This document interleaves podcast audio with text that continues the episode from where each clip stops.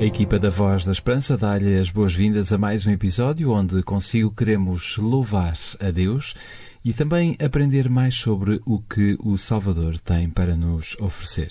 Para isso, vamos abrir a nossa Bíblia, tal como fazemos em todos os programas da Voz da Esperança, e hoje iremos refletir sobre uma passagem que está em 1 de Crónicas, capítulo 12, versículo 32.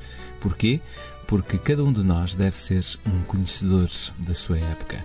Enquanto nos preparamos para este momento, vamos deixar entrar o João Parreirinha num tema bem conhecido: Reencontro de Gerações. Ora.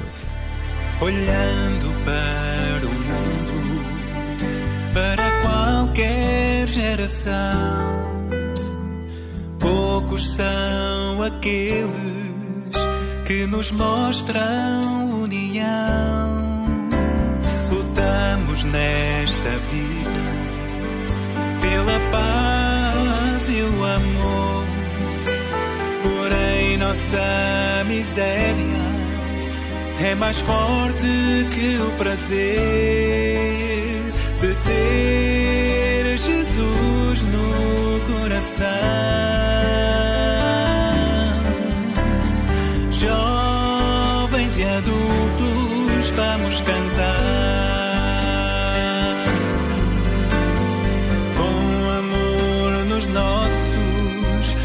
Corações. Jesus virá derrubar muros e gerações, jovens e adultos ilunirá. Jesus é nosso amigo, nosso irmão querer demonstra o encontro com o mundo inteiro. É tempo de escutar, nossas mãos devemos dar. Olhamos para a cruz e entendemos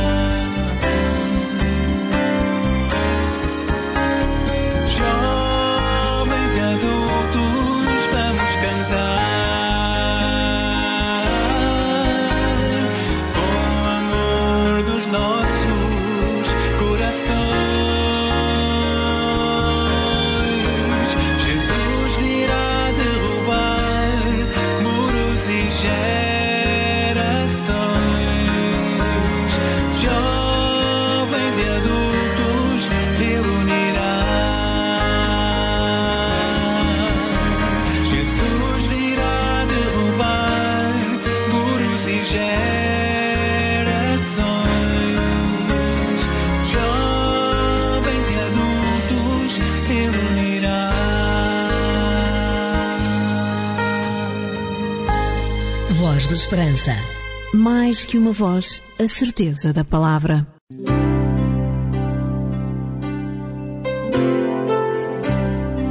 Voz da Esperança. Divulgamos a palavra.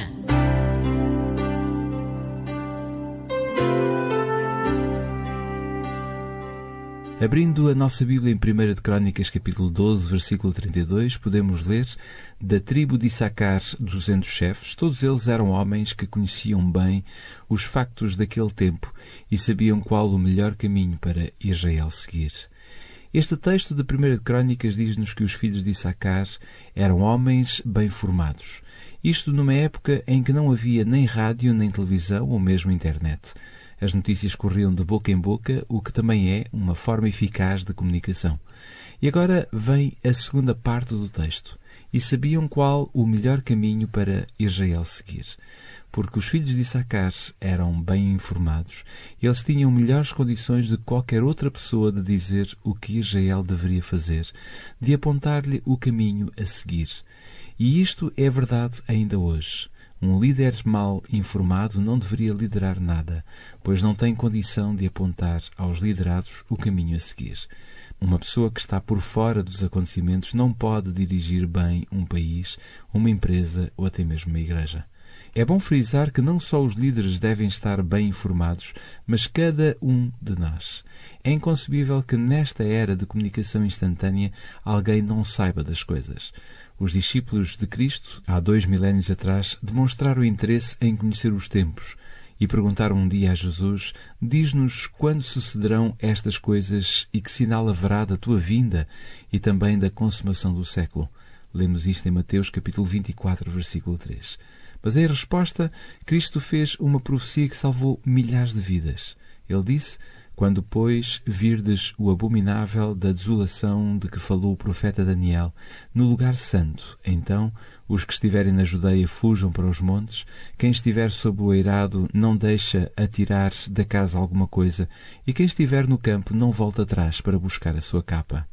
A profecia de Daniel tinha sido clara que o exército romano seria o agente da destruição, tal e qual como Cristo havia predito 35 anos mais tarde, o exército romano comandado por Sestio cercou Jerusalém, e os soldados começaram a lutar junto do templo. Era o sinal para que os cristãos fugissem. Mas fugir como? Foi então que se deu o livramento providencial. Sem a menor razão aparente, Sestio retirou-se, e quando os zelotes abriram os portões e se lançaram em perseguição aos romanos, os cristãos que durante 35 anos tinham conservado na memória a profecia de Cristo e acompanhado os acontecimentos, entenderam que o momento predito tinha chegado e fugiram para os montes próximos. Nenhum cristão morreu na destruição de Jerusalém, porque se mantiveram atentos, comparando a palavra profética com o noticiário. Faça você o mesmo neste tempo em que a Bíblia chama de tempo do fim. O coração não se turbe,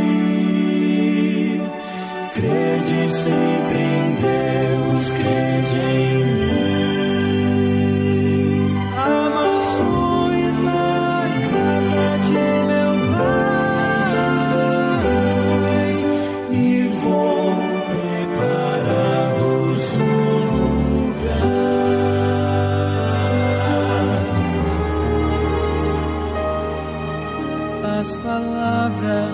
Jesus ainda ecoam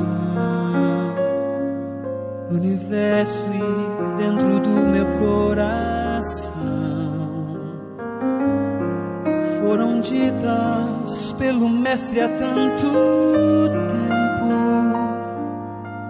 mas são tão incrivelmente atuais. Quando vejo as notícias, vejo o mundo quase a ponto de se desintegrar. Eu me lembro da promessa tão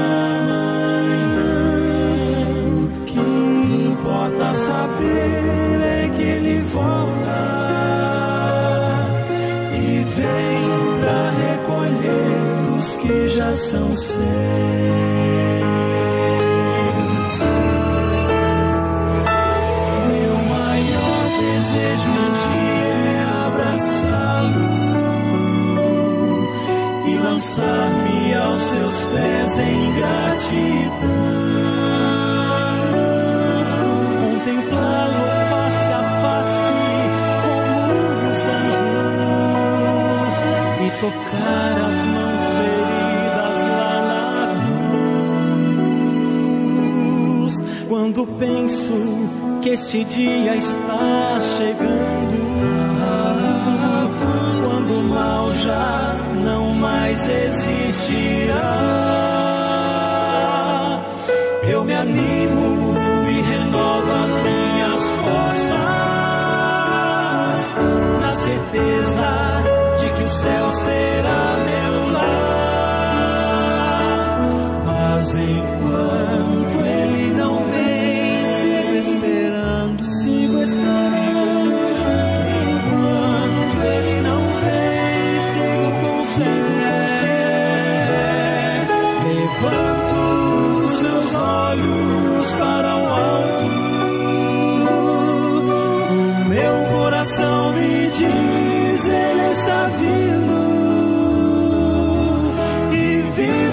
dias pensando, pode ser, pode ser hoje.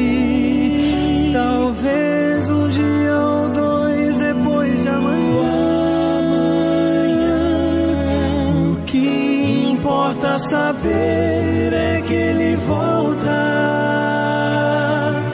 e vem pra recolher os que já são seus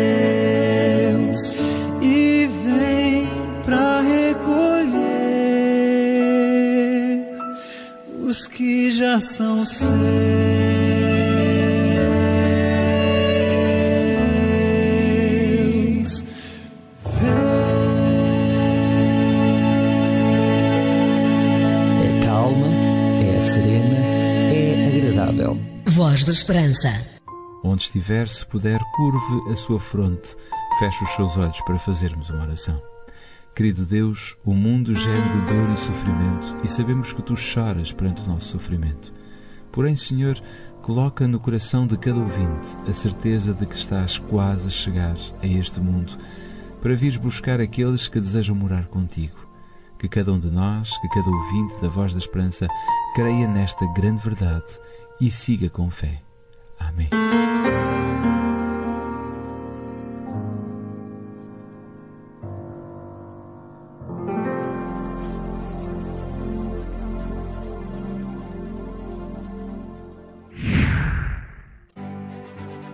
Porque as suas dúvidas não podem ficar sem respostas, você pergunta A Bíblia responde. Olá, eu sou a Raquel Teles do Op Bíblia e quero lançar-lhe o desafio de leitura com o livro O Maior Discurso de Cristo.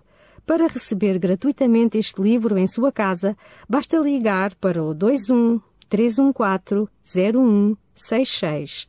21 314 0166. Se preferir, pode enviar-nos um e-mail para geral.opchannel.pt ou então escreva-nos para o programa Voz da Esperança, Rua Cássio Paiva, número 35, 1700 004, Lisboa. Um conselho dos seus amigos adventistas do sétimo dia. Não sei se já ouviram falar no programa Voz da Esperança, e se já ouviram. Já, e gostei. Acho que hum, é um programa muito interessante. A Voz da Esperança está de volta de hoje a uma semana. Até lá.